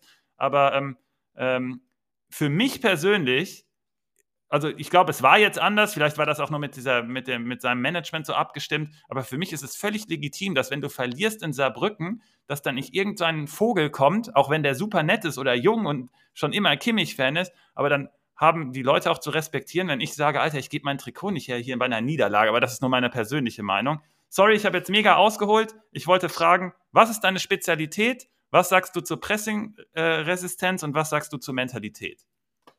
Gut, das geht eigentlich auch äh, situativ miteinander ein. Das heißt, Pressing-Resistenz finde ich auch sehr, sehr, sehr, sehr aussagekräftig, sehr interessant. Ähm, und zwar, wenn wir uns jetzt, du hast ja ein paar schon genannt, Endo, Kimmich, ähm, gibt aber auch diejenigen, die oft gar nicht in die Situation kommen, weil sie das Spiel vorher richtig gut lesen. Mhm. Äh, Götze zum Beispiel, das heißt, der scannt das Spielfeld so oft ab, dass er schon vorher weiß, was passieren wird und auch diese Pressing und diese Stress Situation auch in der Regel eigentlich ganz gut umgehen kann. Mhm. Ähm, dann klar. Mario Götze, mein Lieblingsspieler natürlich. Ja, Einer meiner er, Lieblingsspieler. Erster Kontakt von Mario Götze. Das ist der Traum. Es gibt keinen besseren First Touch, habe ich ever gesehen. Auch nicht, whatever, Messi, keine Ahnung. Ich brauche Götze. Und ähm, genau, Kone, einer meiner Lieblingsspieler überhaupt in der Bundesliga. Okay, nice. Ähm, Klar, wenn und, du Kimmich und Endo find, gut findest, dann findest du ja. auch Kone gut. Das kann ich nachvollziehen. Und dann gibt es noch einen, der mittlerweile nicht mehr in der Bundesliga ist, der die Pressing-Situation oft sehr riskant, aber auch sehr gut gelöst hat. Mhm. Matteo Gendusi, meistens mit dem Tunnler gelöst. Ja, ähm, klar, wir haben mal die Tunnel gezählt zusammen, ne, ja. bei Hertha, ja. Das ja. war schon, war schon interessant. Auch riskant, okay. hat auch zum einen oder anderen Ballverlust geführt. Mhm. Aber wenn es klappt, dann ist es natürlich sehr schön. Mhm. Und Überleitung zur Mentalität. Wenn man pressingresistent ist, hat man natürlich auch eine gewisse Stresstoleranz, weil eine Pressing-Situation ist eine Stresssituation. Habe ich heute auch ähm, gelesen im Chat, genau, ja. Mhm. Und dementsprechend passt das dann eigentlich auch ganz gut dann da direkt mit rein. Ähm, du hast es eigentlich schon gut zusammengefasst. Die ganzen Rückmeldungen, die da im Chat kamen, haben es auch schon sehr, sehr gut äh, beschrieben. Das heißt, Mentalität ist jetzt nicht direkt messbar, ist subjektiv. Ähm, das heißt, da ist natürlich die Frage, wer, wer, wer ist, also wer hat Mentalität? Ist es der lauteste auf dem Platz? Ist es der, der ein Zeichen setzt und den Gegner umhaut? Ja, so jemand, der Zeug, ne? Genau, ja, ja. genau so. Ähm, ist es jemand, der resilient ist? ist? Muss man dafür auch zwingend seine Mitspieler mitnehmen? Oder reicht Mentalität sozusagen auch für den Spieler alleine? Genau, ähm, ja. Und ja, also zusammenfassend, ähm, würde ich das einfach sozusagen mit der Frage äh, abschließen, wenn Rückschläge kommen, haben wir einen Harvey Specter oder einen Louis Litt? Das ist die Frage. Das gefällt mir. Mega geil. Junge. Jetzt, jetzt liebe ich dich noch mehr. Perfekt, perfekt auf, äh, perfekte Antwort auf die Frage. Ich kann euch da draußen nur empfehlen, wie gesagt, ich, ich was ihr da im Chat, was ihr da in kürzester Zeit da zusammengetragen habt, ist schon so geil. Also ich kann nur jedem empfehlen, da einmal in den Chat zu gehen, selbst wenn ihr es am Dienstag oder Montag erst anhört oder am Morgen, am Wochenende. Äh, geht da nochmal rein, zurück. Ich hoffe, wir können da noch ein bisschen zurück äh, scrollen. Dann äh, muss ich Simon gleich nochmal fragen. Und ähm, da nochmal die Beiträge zu lesen, ist schon mega geil. Aber von dir jetzt nochmal auf die Spitze getrieben mit dem Beispiel natürlich mega geil. Ähm, ich habe auch noch ein konkretes Beispiel ja, Richtung, ähm, Richtung, ja, was heißt Mentalität, aber einfach Richtung Charakter mhm. von Spielern. Ja. Ähm, ich war auch vorher Jugendtrainer und habe in der U9, das heißt die F-Jugend, äh, ja. eine Mannschaft trainiert. Ähm, und da hatten wir, oder hatte ich einen Spieler, der, ähm, ja, der ein bisschen gemacht hat, was er wollte, seine Mitspieler angemeckert hat, der im Training Blödsinn gemacht hat. Mhm. Das heißt, jemand, der, wenn man von außen schauen würde, ähm, wahrscheinlich nicht das beste Feedback bezüglich des Charakters bekommen würde. Okay. Ähm, halbes Jahr später, ähm, natürlich auch dann Arbeit im Training, Kommunikation und so weiter. Ähm, halbes Jahr später hatten wir dann Führungsspieler, jemand, der die anderen mitzieht, jemand, der will, dass alle dem Trainer zuhören und sich auch dementsprechend Mühe gibt, dass sein Feedback, was er seinen Kollegen während des Spiel, äh, Spiels gibt, einigermaßen konstruktiv ist. Mhm. Ähm, das heißt, das sind auch Sachen, die entwickeln sich einfach mit der Zeit. Das heißt, wenn man das irgendwie bei jungen Spielern, bei jungen Menschen sieht, mhm. das ist nichts, das 100% feststeht. Das kann sich und wird sich auch noch in die eine oder andere Richtung entwickeln. Ähm, und um seine Geschichte abzuschließen, der ist jetzt in einem NLZ und ähm, auf seiner Position auch sehr viele Kilometer weit einer der besten. Ähm, von daher, das kann sich auf jeden Fall auch positiv entwickeln, selbst wenn es vielleicht auch mal schwierig ist. Finde ich mega geil. Und jetzt, jetzt hast du mich ja auf den Punkt gebracht. Über ein Sorry da draußen. Wir sind heute vielleicht einen Tick länger unterwegs. Das ist einfach zu spannend für mich persönlich leider auch. Ähm, wir kommen zum Challenge-Team gleich noch. Macht euch keine Sorgen. Dann haken wir das schneller ab. Wir haben sowieso ein geiles Team. Zehn Plätze sind schon vergeben, mehr oder weniger. Und einen suchen wir noch mit euch zusammen. Aber das Team sieht schon richtig geil aus. Die 2000 werden auf jeden Fall schon wieder fallen. Das ist eh klar. Ähm, du hast gerade gesagt, hey, du hast dann einen Spieler da mitbegleitet und ähm, da freut man sich ja persönlich auch, ne? Aber du bist ja anscheinend aus, du bist ja in der Jugendarbeit. Verfolgst du die Spieler irgendwie? Machst du, also hast du dann da so Erfolgserlebnisse? Weil ich weiß, du hast noch nämlich einen zweiten äh, Teiljob sozusagen, also im Bereich Scouting. Da kannst du dann nämlich von erzählen. Das finde ich wiederum mega spannend. Da hast du nämlich schon mir angedeutet am Mittwoch, dass du da sehr freudig das begleitest, wie da so die Schritte gegangen werden. Aber kannst du ja mal drüber erzählen, wenn du willst.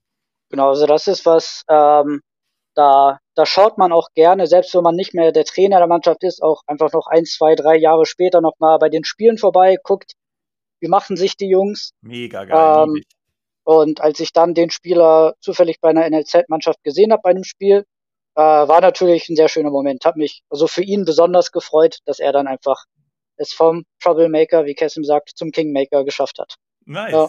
Finde ich geil. Und ähm, ähm, genau, was war der zweite Part? Der zweite Part war, du hast ähm, noch einen zweiten, und das ist gerade in der heutigen Ach, genau. Zeit eine relevante ja. Story, es sei denn, du sagst, du willst die gar nicht aufmachen. Doch, kann ich ganz kurz ich erzählen. Äh, ich bin nebenbei auch noch, das ist aber vom Umhang, äh, Umfang her dann doch nochmal deutlich unter dem, was ich für einen Bundesligisten mache im Scouting. Aha. Bei der äh, palästinensischen Nationalmannschaft, insbesondere für die U20 mit dabei. Da fokussiert sich das aber vor allem auf äh, Deutschland, das heißt Spieler, die in Deutschland spielen, aber Wurzeln dementsprechend haben ähm, und auch dementsprechend für den Verband interessant sein dürften.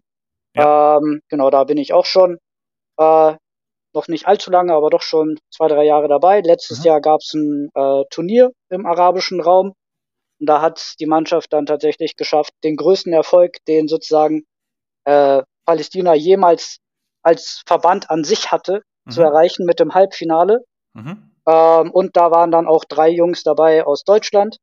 Ähm, cool. Genau, einer, einer aus Berlin, einer aus Jena und einer aus Bochum, mhm. ähm, die auch ja doch schon Stützen des Teams waren. Und das natürlich dann auch einfach was, das schön zu sehen ist, dass die Jungs sich dann auch so gut präsentieren, so interessante oder coole Erfahrungen sammeln können. Ähm, und das ist letztendlich auch, gibt einem ein positives Gefühl.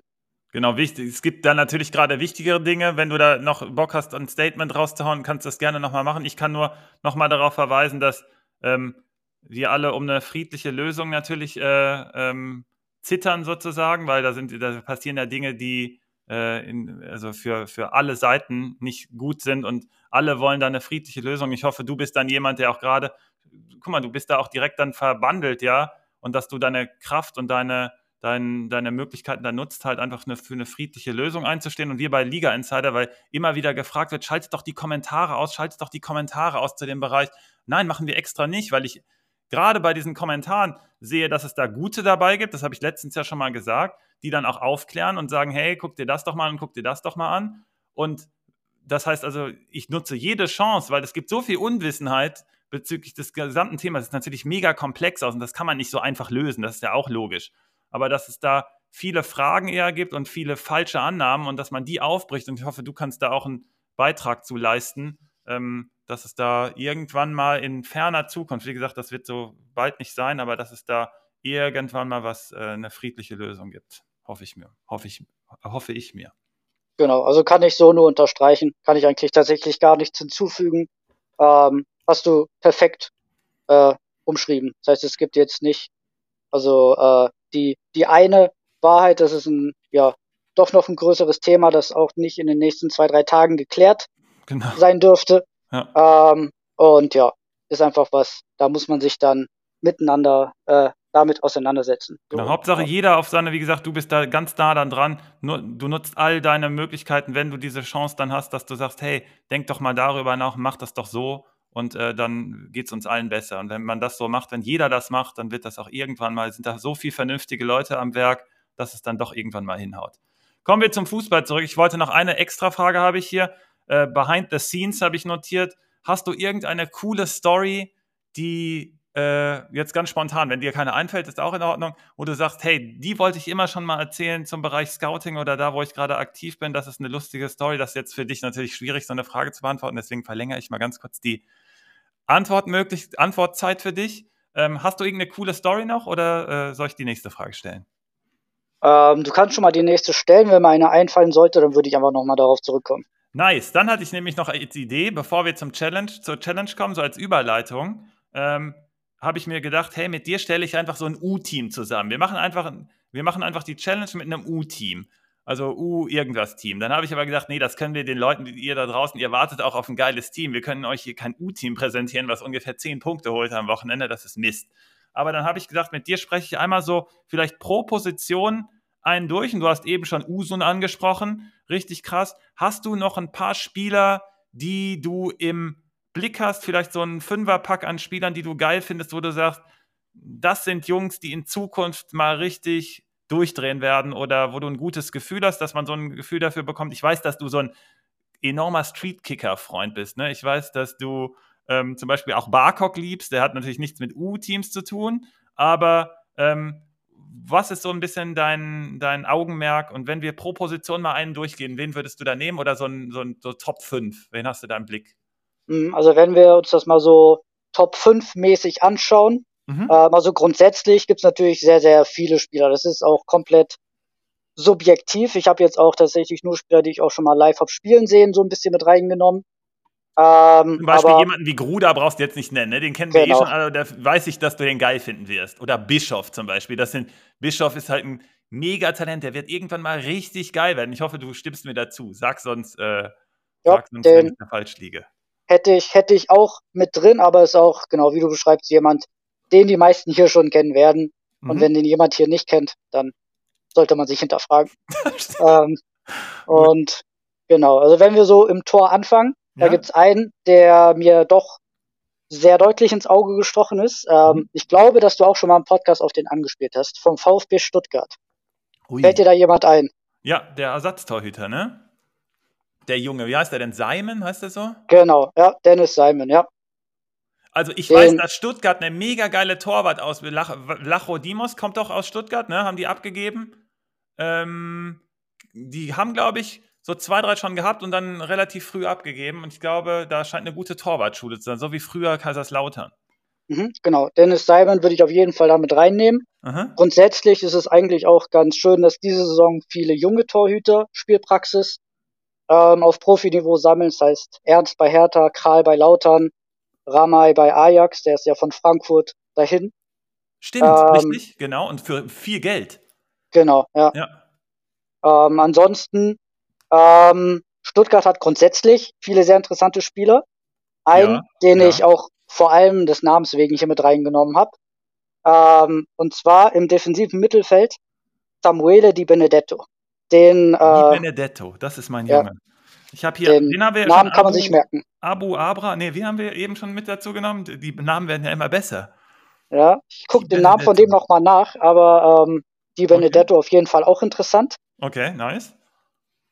Dann ein Spieler, den diejenigen, die die zweite Liga verfolgen, auf jeden Fall kennen und den Namen dürfte man mittlerweile auch schon durch die Gerüchte gehört haben von Schalke, Hassan Uadraogo. Ja klar, den kenne ich ähm, Yes. Sehr, sehr interessant. Der hat auch so ein bisschen der kann sich ähm, aussuchen, wo er spielt eigentlich, ne? In Zukunft. Genau. Ja. Die, die Vibes, die man bei ihm bekommt, ähm, glaube ich, können zukünftig so sein wie die, die ich im Stadion live bei, bei Bellingham oder Musiala hatte. Vielleicht nicht jetzt direkt auf dem Niveau schon, mhm. aber die beiden sind Spieler.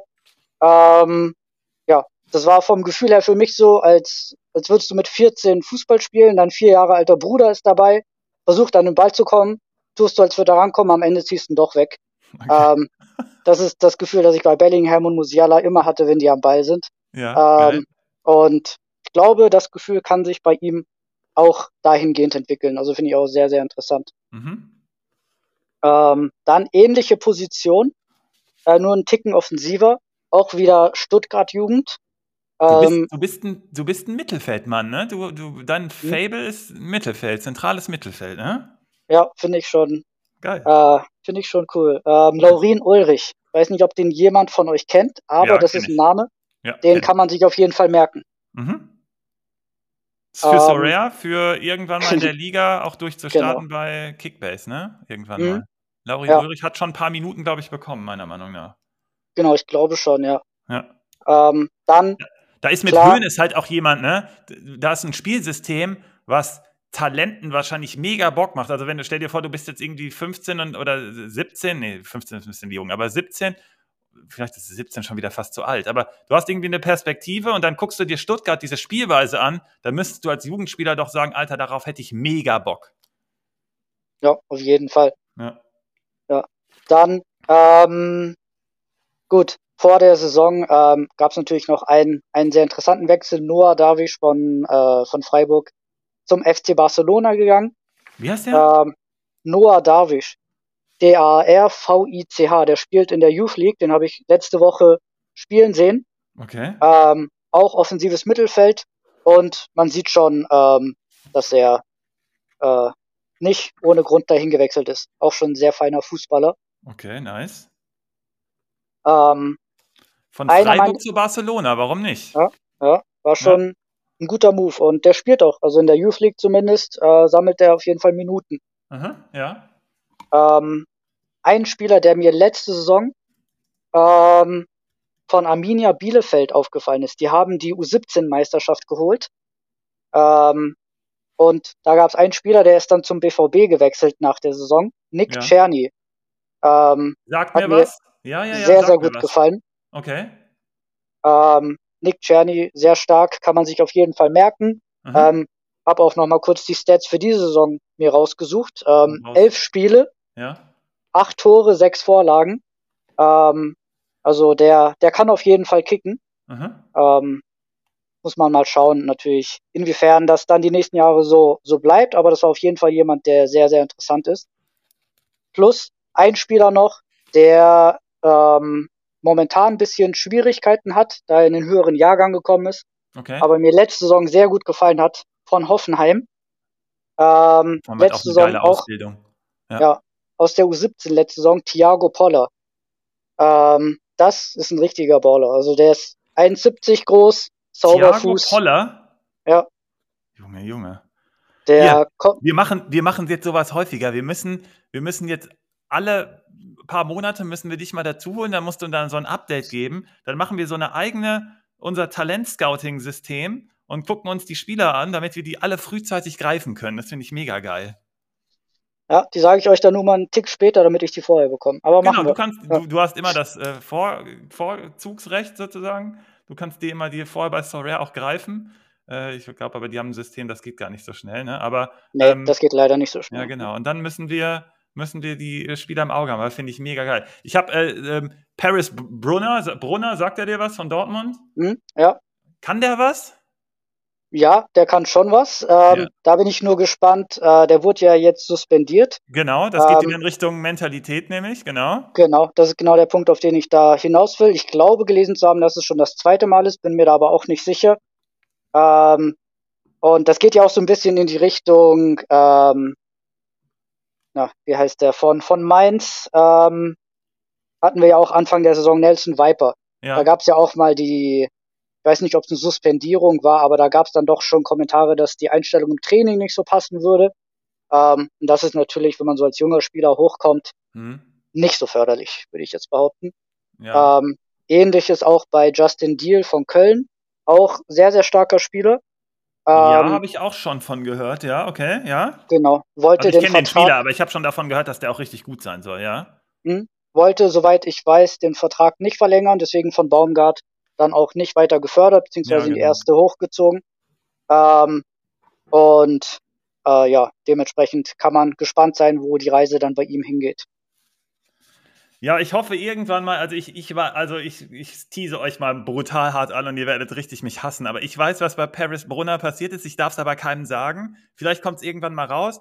Und ich würde das, wenn ihr, wenn die Story irgendwann mal rauskommt, würdet ihr denken, der hat auf jeden Fall ordentlich Mentalität, weil die Story richtig verrückt ist. Aber es tut mir leid, ich darf es nicht sagen. Ich hätte es auch jetzt nicht machen dürfen. Aber ähm, ich wollte nur dich fragen, ob der ein geiler Spieler ist, weil ich glaube, der wird wieder bei Dortmund integriert. Und das ist so ein bisschen der Punkt.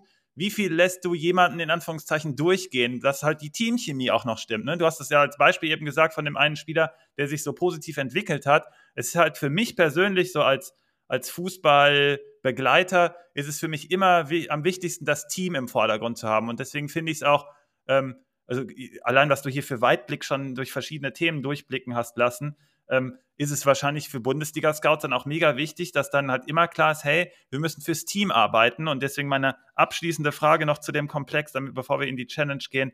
Ähm, hast du vom Team so ganzheitlich, also von Bundesliga-Team jetzt, hast du ganzheitliche Vorgaben für deine Arbeit? Oder sagen die dir, hey, guck, mal, guck dir mal ein geiles Talent äh, an und dann gucken wir, wie, wie wir den integrieren. Weil was ich als Bundesligist halt forcieren würde, ist, dass ich tatsächlich eine Spielphilosophie mitbringe und eine äh, Philosophie bezüglich bestimmter Positions, äh, Positionen. Dass ich sagen kann, hey, wir brauchen da jemanden so, weil unsere Spielweise ist so und so. Und manchmal glaube ich, das steht überall so das war früher mit Sicherheit gar nicht der Fall. Das entwickelt sich schon immer besser. Aber manchmal vermute ich, gerade bei der Trainerauswahl, kommt mir das immer ganz wild vor, dass dann der Trainer, wie gesagt, ich kann immer nur das Stuttgart-Beispiel, das ist jetzt gerade ein positives, aber vorher Bruno Labbadia in die Truppe zu schicken, fand ich ganz dubios. Da habe ich mir gedacht, habt ihr überhaupt gar keine Vorstellung, was ihr da braucht im Verein? Und das kommt mir manchmal super komisch vor. Deswegen für dich diese letzte abschließende Frage. Für mich ist das Team immer im Vordergrund als dieser Einzelkönner, auch wenn die natürlich alle geil sind und wir wissen nie, wie die sich entwickeln. Aber ähm, wie bist du da ins Team sozusagen eingebunden, in die, in die Bundesliga-Philosophie? Was wird sozusagen angestrebt oder fällt das bei euch hinten runter in deinem Verein? Nee, da, es gibt schon positionsspezifische Kriterien, mhm. ähm, nach denen da, nach denen da gesichtet wird. Ähm, wenn wir uns das jetzt beispielhaft jetzt beim ZMOM anschauen, ähm, dann, ihr könnt ja jetzt mal alle kurz mitdenken, könnt euch jetzt einen Spieler im Kopf raussuchen, der die Position spielt. Ähm, ich nenne jetzt einfach ein paar Punkte, auf die man da achtet mhm. ähm, oder achten kann. Ähm, es wären zum Beispiel Stärken auf engen Raum, ähm, grundsätzlich anspielbereit sein, das heißt zwischen den Linien bewegen, ähm, Entscheidung plus saubere Technik unter Druck, weil wenn du zentral spielst, ist es auch einfach oft so, dass es von verschiedenen Seiten Druck kommt Grundsätzliche mhm. Entscheidungsfindung, erster Kontakt, ganz wichtig. Ähm, offensiv musst du eins gegen eins spielen können. Ähm, Torschuss, Passspiel, da muss die Schärfe, die Präzision muss da sein. Ähm, auch ganz wichtig, versteht er das Spiel überhaupt? Weiß er, in welche Räume er gehen muss? Mhm. Ähm, plus Anlaufen gegen den Ball. Ähm, und dann noch die Punkte, die wir gerade hatten. Resilienz, klar, ist dann nicht jetzt äh, positionsspezifisch, sondern ganz grundsätzlich plus Kommunikation. Das heißt, wie kommuniziert der Spieler mit seinen äh, Mitspielern, ja. genau, mit den Mitspielern, aber mhm. auch mit den Gegnern, mit den Schiedsrichtern, ähm, wie, wie beeinflusst ihn das dann letztendlich? Das heißt, schaukelt er sich dann hoch, bis er dann irgendwann jemanden umtritt? Oder ist ja. es einfach die Art Spieler, die das braucht? Gibt ja auch die Spieler, die einfach das Trash-Talking auf dem Platz brauchen, um mhm. dann ihre Bestleistung abzurufen. Ja, ja, Draymond ähm, Green, NBA, der muss sich so reinsteigern, weil sonst kann er die Leistung nämlich tatsächlich nicht abliefern, ja. Genau. Und das heißt, es geht nicht darum, dass einer alles perfekt kann, äh, sollten aber dann trotzdem gewisse Stärken sollten dann schon klar erkennbar sein. Okay, könnte man denn, äh, wenn ich ein Jugendteam von euch sehe und das A-Team, also das Bundesliga-Team, könnte man erkennen an dem Jugendteam, welches A-Team es ist, oder ist es dann doch noch ein Unterschied, wie da die Vorgaben sind? Hm, die Vorgaben sind nicht eins zu eins identisch, ähm, aber man könnte im Grundsatz auf jeden Fall schon sehen, dass die Spieler, ähm, dass man die auch adaptieren könnte. Das heißt, es wird jetzt ähm, wird ja, es ist jetzt nicht so, dass in einer Mannschaft ein extrem spielerischer Ansatz ist und in den anderen auf einmal alles auf destruktives Spiel angelegt, sondern es soll schon relativ einheitlich und ähnlich sein. Okay, das finde ich spannend. Deswegen, wie gesagt, das kommt dieser Teamgedanke nochmal auch in den Fokus, nicht nur persönlich bei dem Spieler, dass der auch ans Team selber denkt, sondern dass die Scouts auch so denken, hey, der passt hier, hier gut rein und hier gut rein. Das habe ich von Duffy auch immer wieder gehört, dass der gesagt hat, der hat ja auch gerade so ein Projekt, das habe ich euch ja auch schon mal vorgestellt oder er euch, wo dann bestimmte Fits halt sehr, sehr smart sind und das ist natürlich umso ein, je einfacher, nee, je klarer diese Vorgaben des Vereins sind, desto einfacher ist es auch für den Scout, dann diese Stellen zu besetzen, weil dann genau klar ist, welches Spielerprofil. Wenn das alles so unklar ist und wischiwaschi, dann weißt du ja auch nicht genau, welcher hier gut passt. Aber wenn die Vereine einfach sich gut aufstellen, dann ist das Scouting für euch ja auch einfacher. Dann wird gesagt, ja klar, den hole ich jetzt hier zu uns, weil der passt hier auf diese Position, wie wir die spielen, super gut. Übrigens, es wird schon spekuliert, du könntest aus dem süddeutschen Raum sein, aber dann wird dir wiederum gesagt, dass dein Hochdeutsch ist einfach zu gut. Das kann eigentlich auch nicht sein. Also es ist hier, ist, wir, keiner weiß anscheinend, in welche Richtung das geht. Ähm, wirklich, das mit, mit, der Austausch mit dir hat mir bisher so gefallen, es ist so geil. Deswegen hat es auch ein bisschen länger heute gedauert, bis wir hier zur Challenge kommen. Deswegen dir erstmal danke an der Stelle schon mal. Ähm, aber wir bedanken uns noch nicht zu früh, weil du lieferst uns ja jetzt hier noch ein geiles Team. Wir werden mit Sicherheit auch nochmal ähm, eine Folge mit dir machen oder ein oder zwei. Wir müssen ja über die Talente uns. Also ich habe mir die ja alle notiert, ne? Also ähm, mein, mein, mein Favorit ist bisher Abu Albrecht trotzdem. Ich weiß, du hast den nicht unter den Top 5, aber der Name ist so gut, der, ich glaube, der wird all deine fünf da schlagen. Ja, ich habe den Namen nochmal nachgeguckt, heißt Farid Alpha Ruprecht. Sowas, Alpha Ruprecht war's. Alpha Ruprecht, ja, jetzt ist wieder ein bisschen, ja. Ich hätte Abu Albrecht hätte ich noch geiler gefunden, aber okay, ja. äh, kann ich auch mitarbeiten. Aber Spaß beiseite, wir gehen jetzt hier mal zum Ernst des Lebens über und machen äh, die Challenge. Wir brauchen ja die 2000 Punkte wieder. Äh, letzte Woche mit Kessem haben wir äh, richtig was hingelegt wieder. Man hätte natürlich noch mehr holen können, weil der Spieltag so verrückt war wie immer. Äh, diese Saison übrigens mega viel Punktepotenzial. Ich glaube, man braucht fünf mal 2000 einfach. Wir müssen, wir müssen über 2000 legen. Und ähm, wir gehen im Tor ich nehme ein paar Mal vorweg, damit wir jetzt ein bisschen hier Speed reinbekommen, aber wir brauchen eure Hilfe bei der letzten Position auf jeden Fall. Wir müssen Cetera stellen, ne? weil äh, günstiger geht es gerade nicht, macht auch einen guten Job, spielt gegen den guten v äh, ähm, äh, Wolfsburg spielen die, ne? Könnt ihr auch äh, genau. aufs, ja. Tor bekommen. Also Cetera einfach aus Preisgründen nehmen wir mit rein. Ich hätte Damen noch interessant gefunden, äh, spielt gegen Köln, die sind, die schießen häufiger mal aufs Tor, aber treffen nicht. Mal gucken, was die machen. Ähm, wir stellen Undau gegen Heidenheim. Ähm, weißt du, wie er ausgesprochen wird? Äh, also mir wurde gesagt, sag niemals, jetzt schreibe ich hier schon Heidenheim rein, weil ich verwirrt bin. Ähm, äh, wie, mir wurde gesagt, ich darf niemals Undaf sagen, das ist auf jeden Fall falsch. Äh, ich soll so ein leichtes V anhauchen, was sich fast wie U anhört, aber es ist auch kein U. Ich sage dann aber immer eher so Undau. Undau.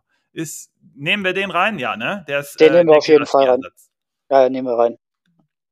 Nice. Ja, XD12, ich wollte ganz Heidenheim aufstellen, aber am Ende wird es leider keiner.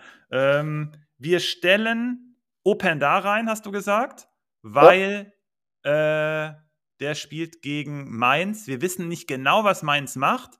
Du kannst aber gleich nochmal sagen, wieso du gerne eine Position. Nee, mach's einfach jetzt. Wir Du hast ja gestern warst du im Stadion Hertha gegen Mainz, vorgestern? Vorgestern genau, vorgestern. Ja. Und ja. Ähm, hast dir eine, eine Position gegen Mainz angeguckt, die super gut klappen könnte. Erzähl mal, welche das wäre. Genau, das war ähm, grundsätzlich war es die Seite, auf der äh, Gruda und Barkok gespielt haben. Das heißt, es war die Mainzer rechte Seite. Mhm. Ähm, über die ging dann sozusagen von Hertha Seite aus links über Fabian Reese sehr, sehr viel. Mhm. Ähm, kann natürlich jetzt nochmal anders aussehen, einfach mit anderem Personal, war aber da schon deutlich erkennbar, dass da äh, doch schon immer relativ viele Freiräume waren. Mhm. Ähm, zu Gruda kurz noch einen Satz, ähm, den habe ich ja zum ersten Mal gesehen, hat mir richtig gut gefallen, hatte aber große, ich glaube, er hatte noch nie so einen verrückten Gegenspieler wie Seefreud bisher. ähm, der, der ist auch irre. Ja, der hat sich wirklich zur Aufgabe gemacht, den das ganze Spiel zu terrorisieren. Ähm, das äh, hat Spaß gemacht anzuschauen, weil die auch immer fair miteinander geblieben sind. Nach jedem Foul haben sie sich kurz abgeklatscht. Cool. Ähm, war also schön zu sehen. Klar, am Ende hat er ihn dann nochmal relativ rüde gefault. Hat er sich ähm, dabei auch verletzt? Ich würde vermuten, ja. Ach, Dreck. Und ähm, genau. Ja, war die, aber auf jeden Fall interessant. Auch, der ist ja Mainz-Fan, also der hat gesagt, am Ende hat er ihn verletzt. Shit. Also Seefuig ist, also als Trainer stelle ich mir, also der, der ist ein, der ist halt so ein Typ geistesgestört, irre, aber so im positiven Sinne, also nicht, dass ihr mich falsch versteht, also irre gut, so verrückter, positiv verrückt, aber taktisch, da habe ich halt, da hat man so viele, also der hat ja dann am Ende in der Bundesliga auch nicht mehr gespielt, weil der konnte, glaube ich, taktische Vorgaben hat er nicht so äh, äh, einfließen lassen in sein Spiel. Aber vielleicht ist das ja schon besser geworden. Ja, es war, es war schon, es war okay, es war ordentlich. Von Mainz ging jetzt auch nicht so extrem viel okay. Offensivgefahr aus. Also ich würde sagen, Gruder war schon der, der individuell am gefährlichsten hätte sein können mit seinen Aktionen. Ähm, war aber, ähm, also man hat schon seine Stärken gesehen, hat aber auch gesehen, dass da einfach grundsätzlich, glaube ich, nicht viel zusammenging an dem Tag. Mhm. Also, du hast jetzt gesagt, die Position, die gegen die Mainzer rechte Seite. Jetzt ist es aber schwer. Mainz hat jetzt den Trainer gewechselt. Wir haben gestern noch spekuliert mit Bo Svensson, ist eigentlich der Mann. Jetzt ist er aber ein Ehrenmann und hat selber gesagt, nee, das bringt hier nichts mehr. Jetzt wird es für Mainz brutal schwer. Wir wissen jetzt aber überhaupt nicht, was kommt. Ne? Wir gehen jetzt trotzdem mit Open da und wir gehen auch mit Xavi rein, ähm, weil auch wenn der nicht spielen könnte, wie jetzt auch schon ständig gemunkelt wird, wir können ihn nicht draußen lassen, wenn er spielt. Weil dann auch Mainz, selbst wenn die eine neue Taktik fahren, die können ja jetzt ja nicht über Nacht plötzlich zum Megateam werden. Gruda wird jetzt wahrscheinlich ausfallen, aber vielleicht ist da auch noch eine Chance da, habe ich gelesen. Ähm, ich weiß, dass Xavi auf der anderen Seite spielt, aber der hat gegen Köln auch richtig Damage angerichtet, da äh, über die linke Seite, da ist der auch plötzlich aufgetaucht, hat da kurz mal Ljubicic getunnelt und dann äh, ein, geilen, äh, ein geiles Tor vorbereitet von Openda. Diese Kombi fahren wir einfach wieder gegen Mainz, dann äh, wirbelt einfach äh, Xavi überall rum und äh, Xavi ist auch der Shrimp von XD12 und XD12 ist ja unser Certified ähm, Shrimp Finder, nenne ich jetzt einfach mal so, also einfach kurz ausgedacht, den Begriff. Und äh, der hat den ja drin. Wir gehen danach noch mit, im Topspiel, gehen wir rein. Da habe ich ja gesagt, habt keine Angst vor den Topspielern. Wir gehen mit Leroy rein. Ihr könnt natürlich auch Kane mal versuchen, aber du hast Leroy mitgebracht, finde ich mega geil. Und das Mittelfeld, äh, da ist der nächste Topspieler dabei mit Florian Wirz. Alter, was der gemacht hat mit Freiburg. Ich habe gestern so eine kleine Warnung ausgesprochen, die ist aber auf ganz hohem Niveau. Aber ähm, Wirtz ist, ist, wie gesagt, auch mein Lieblingsspieler. Ist für mich der beste Spieler der Liga. Wer ist für dich die beste Mannschaft? Wer ist der beste Spieler der Liga gerade für dich? Hm. Ich ah, überlege. Hm. Ich würde. Ich schwanke zwischen Sané und Wirtz. Sané. Sané äh, ist, wenn der im Lauf ist, ist Sané ein Monster. Also genau, richtig ja. geil. Ja, bin ich bei dir. Ähm, jetzt wurde schon mehrfach Führig übrigens äh, gefordert. Wir haben aber als vierten Mittelfeldspieler hast du Stöger mitgebracht, den wir auch unter anderem als Gamechanger äh, im Angebot hatten. Gestern finde ich gegen Darmstadt halt auch äh, eine geile Option. Wir müssen gleich mal gucken, ob wir Führig reinbekommen. Wir haben jetzt noch gleich eine Position, nämlich eh offen. Vielleicht ist es dann Führig. Wir müssen mal gucken, wie wir das hin und her schaffeln. Ähm, du hast im, in der Abwehr hast du Pfeiffer mitgebracht. Ähm, mhm. Ist für mich einfach ein mega smarter Move. Wir müssen ja immer so einen Budget-Player haben und der wird wahrscheinlich spielen. Es kann aber auch sein, dass Bauer plötzlich spielt, aber ich glaube, Pfeiffer hat einfach mehr drauf und dann gucken wir mal, dass er den nimmt. Ich kann mir auch gut Bauer vorstellen. Augsburg ist gerade ein geiles Team. Ähm, wenn ihr euch Bauer traut, nehmt Bauer. Wir nehmen mal kurz hier Pfeiffer. Wir stellen in der Zentrale einen richtig, der hat einen richtigen Sprung für mich gemacht. Ähm, mit dem Ball, Anton, wenn ich das hier hinbekäme, warte, war zu dumm. Anton, der hat einen richtig geilen Spielaufbau bekommen bei Stuttgart. Das, das macht mir richtig Bock, dem zuzugucken. Äh, dann haben wir auch noch einen Stuttgarter mehr. Äh, wir haben ja gleich noch Führig vielleicht so in der Hinterhand. Und wir müssen Wöber stellen. Wir müssen Wöber immer stellen. Wöber äh, ist einfach gegen Freiburg ein zu gutes Matchup. Ähm, normalerweise wird er hier hitten. Und dann haben wir jetzt noch 16 Millionen übrig. Und das Problem ist, Führig wird hier nicht reinpassen. Könnt ihr mir mal äh, sagen? Kessem sagt nicht Pfeiffer, letzte Woche auch in die Friedrich-Trap mit Itakura out. Äh, also er sagt nicht Pfeiffer. Dann sagt mir mal, sagt uns mal, was wir äh, machen sollen. XD12 wollte Pfeiffer schon vor 1,5 Jahren haben und wir wollen ihn jetzt in der Challenge. Mal gucken, ob das jetzt passt. Ähm, genau, von Siala, du sagst, dass Pfeiffer hat noch keine Minute bekommen, aber die waren halt auch in dieser Zentrale so gestellt. Und jetzt muss aber ein neuer kommen. Bauer kam jetzt einmal nur rein, weil ähm, Pfeiffer da bei der Nationalmannschaft war. Das heißt, der Trainer hatte den noch nicht gesehen. Wir können auch jemand ganz anders nehmen. Ihr müsst uns nur Bescheid sagen. Wir haben nur einen Leverkusener Wavebreaker, ja, weiß ich. Boniface wird noch gefordert und Sané raus. Fadi, weiß ich nicht. Was sagst du dazu? Ich finde Sané eigentlich geil, auch gerade fürs Topspiel. Gegen Dortmund wird da einiges gehen, glaube ich. Mhm. Kann ich mir auch gut vorstellen. Ähm, wir haben jetzt für die letzte Position, damit ihr das mal wisst, wir haben hier im Angebot Cesko als richtige Risikovariante, weil der könnte tatsächlich in einem Raum auftauchen, der gegen Mainz da gefährlich sein könnte. Aber wie gesagt, Mainz kann auch ganz anders spielen. Wir können es auch bei äh, Xavi und Openda belassen.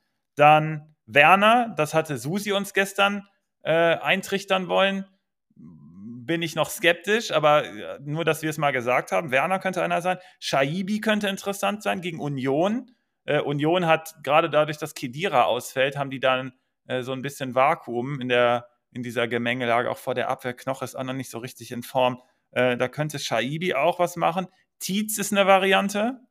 Äh, finde ich gut. Dann, wen haben wir noch im Angebot? Hattet ihr noch da draußen was gesagt? Wen können wir noch machen? Shaibi ist sehr nice, sagt Monkey DSC. Den könnten wir im 3-5-2 dann bringen. Ich glaube, der müsste Mittelfeldspieler sein. Äh, Mamouche sagt Kessem. Boah, habe ich Schwierigkeiten gegen Union. Das wurde gestern nämlich auch kurz gesagt. Da habe ich kurz eingeworfen, Mamouche sehe ich erst, wenn Union hinten liegt. Aber solange Union kein Gegentor bekommt, sehe ich Mamouche nicht. Was sagst du dazu? Ich würde, wenn wir zwischen Mamouche und Shaibi entscheiden würden, würde ich eher auf Shaibi gehen. Bin ich bei dir. Ähm, Shaibi ist noch ein bisschen technisch noch stärker. Äh, Mamouche braucht ein bisschen mehr Raum und der kriegt er vielleicht gegen Union erstmal so gar nicht. Union kriegt ja nur hinten raus immer die Hucke voll, weil die, ähm, weil die halt ungewohnt immer hinten liegen und dann müssen die irgendwas öffnen und dann, dann geht es ja, also zum Beispiel gegen Stuttgart ging es ja da den Bach runter von Siala, ich hatte Sagadu auch im Blick als Abwehrspieler, aber wir müssen hier volles Risiko gehen. Wir können nicht hier unter 2000 Punkten rausgehen. Tietz kommt jetzt noch Amadeus, könnt ihr auch Pfeiffer gegen Sagadu tauschen. Also, Fadi, du bist der Boss hier, ne? Du musst entscheiden, was wir am Ende machen. Also, die Vorschläge sind äh, von Boniface und Fürich rein, dafür Sané raus. Wäre tatsächlich eine Variante. Äh, da musst du, musst du sagen, wie du selber Hoffenheim einschätzt. Ich vermute, Leverkusen hat es gar nicht mehr so einfach, gerade gegen so tiefstehende, schlaue Mannschaften. Und ich habe das am Beispiel Freiburg halt gesehen. Ich, mir persönlich reicht wird's, also ich bin da ganz bei dir. Ähm, wenn ihr aber Boniface noch wollt, also Fadi, wenn du Boniface willst, dann könnte Sané raus und Fürich könnte dafür rein. Ansonsten Gibt es noch was günstigeres als Pfeiffer oder Anton oder Wöber, sodass man Fürich reinbekommt? Weil Fürich müsste zu teuer sein für, ich guck mal, wie teuer der gerade ist. Der müsste über 20 sein, sonst wird irgendwas nicht stimmen. Ja, genau, der kostet ja auch 23,5 Millionen ungefähr. Und dann reicht es halt hinten und vorne nicht mehr. Da hätten wir noch sieben. Po Doch, wir könnten Fürich für Stöger holen, obwohl ich Stöger als Killer auch sehe für das Spiel. Und dann könnte man Tietz vorne hinstellen. Wenn also es finanziell reicht, doch, wenn es finanziell reicht, dann Stöger auf jeden Fall raus für Fürich, ja. Wirklich? Ja, ich würde sagen, Stöger raus, Fürich rein, dafür dann noch Tietz. Ja, dann machen wir das. Demirovac war übrigens auch vorgeschlagen. Ich tausche jetzt mal, ich stelle lieber Xavi ins Zentrum. Nee, komm, ich mach's anders. Ich stelle Xavi nach rechts, ich kann das sonst nicht haben. Ich stelle Xavi hier, mache Wirtz dann und führe ich auf die linke Seite. Wir haben dann zwei Augsburger drin. Habt ihr noch eine Alternative für Pfeiffer?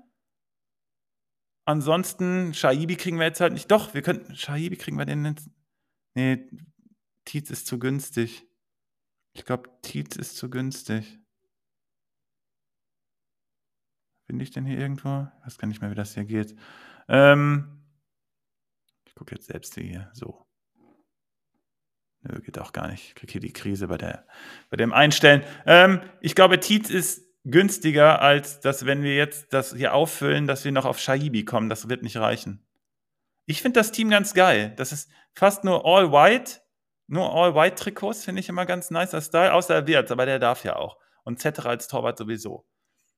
Also ich finde es geil. Laffitaro sagt, dass er es geil findet. Äh, Schlotterbeck statt Pfeiffer. Ui, das ist interessant. Was sagst du? Das wäre mhm. ja auch ein Matchup, was du ähm, auch im Blick hattest mit ähm, Stöger. Ui, guck mal, das würde auch passen. Was sagst du dazu, Fadi? Ja, Schlotterbeck, doch, klingt gut. Ja. Weil der hat Chance dann auch über Standards und dann sind wir da mhm. zumindest sicherer, weil Pfeiffer hat zwar, hat, spielt auch gegen Köln, wenn die da hochpressen, auch im heimischen Stadion, vielleicht äh, hat er dann gar nicht so viele positive Aktionen, auch gerade mit dem Ball und dann ohne muss man sich auch das angucken. Aber Stotterbeck wäre doch jemand, der auch geil spielen könnte. Mhm. Genau, Stöger hätte ich auch vor allem für die Standards genommen. Dann gäben wir einfach drauf, dass Schlotterbeck nice. der Abnehmer sein wird. Ja. Dann tausche ich die hier. Ich finde das Team hier mega geil. Wir haben noch 336.000 übrig. Laffy, danke dir. Äh, wird auch gerade von Fonsiala bestätigt. Geiler Call. Nice. Fadi, das ist unser Team hier. Also ich sehe hier 2000. Ja, lassen also, wir uns überraschen. 2500 plus, ja. Ja, das ist, ich glaube, das ist sogar, also XD12 hat auch ein gutes Gefühl. Ich glaube, 2500 sind wahrscheinlicher hier mit der Truppe als 2000. Ja, da hat er recht. Fadi, das hat mir mega Spaß gemacht. Euch da draußen auch. Ich habe das jetzt hier auch schon mehrfach auf mein Handy gleichzeitig noch bekommen. Plus im Chat äh, Kessam hat es unter anderem geschrieben, dass es heute ein geiler Talk war oder noch jemand anderes mit QA war heute mega geil. Ähm, ihr da draußen hattet auch einen Anteil äh, an den coolen Fragen. Ich habe da immer ein Auge drauf geworfen. Fadi, ich hoffe, dir hat es auch ein bisschen Spaß gemacht. Ähm, ja, sehr. Wir werden dich hier wiedersehen. Wir müssen beim nächsten Mal ähm, das noch irgendwie mit deinem Laptop hinbekommen, mit dem Ton, damit er noch geiler wird, weil du hast so viele geile Sachen zu sagen, man muss dich noch klarer hören. Das kriegen wir aber auch noch hin. Äh, ich bedanke mich bei dir. Ich wünsche dir viel Erfolg für dein äh, Manager-Wochenende natürlich. Und dann schreiben wir hin und her, ähm, was wir so sehen und dann äh, häufig äh, nehme ich dann so zwei, drei Über äh, Beobachtungen von dir und lasse die auch am Donnerstag mit einfließen. Und ich hoffe, du bleibst uns da auch treu beim Zuhören, beim Matchday-Briefing. Sobald du was hast, immer melden. Ähm, XD12 sagt auch sehr geile und interessante Folge, kann ich nur zurückgeben. Wie gesagt, an euch, an den Chat auch, an dich, Fadi. Ähm, jo, war richtig geil. Jo, vielen Dank, hat mir sehr viel Spaß gemacht. War mein Podcast-Debüt. Also ich denke, das hat ganz gut funktioniert. Bin gespannt auf unser Hammer. Team. Und ähm, schaut euch gerne mal die U17 WM an, die fängt demnächst an, ähm, am 12.11. Da Ui. sieht man auch unter anderem den Farid Alpha Ruprecht. Ähm, Habe ich selber noch nie spielen sehen, aber allein für den Namen muss man sich das mal anschauen. Nice. Wir haben, wir haben den Superspieler ausgegraben. Wir haben, holen 2500 Punkte. Was will man mehr, Fadi? Wir hören dich wieder. Ähm, ich wünsche euch was da draußen und dir persönlich auch. Äh, haut rein. Bis dann. Bis dann. Ciao. Ciao.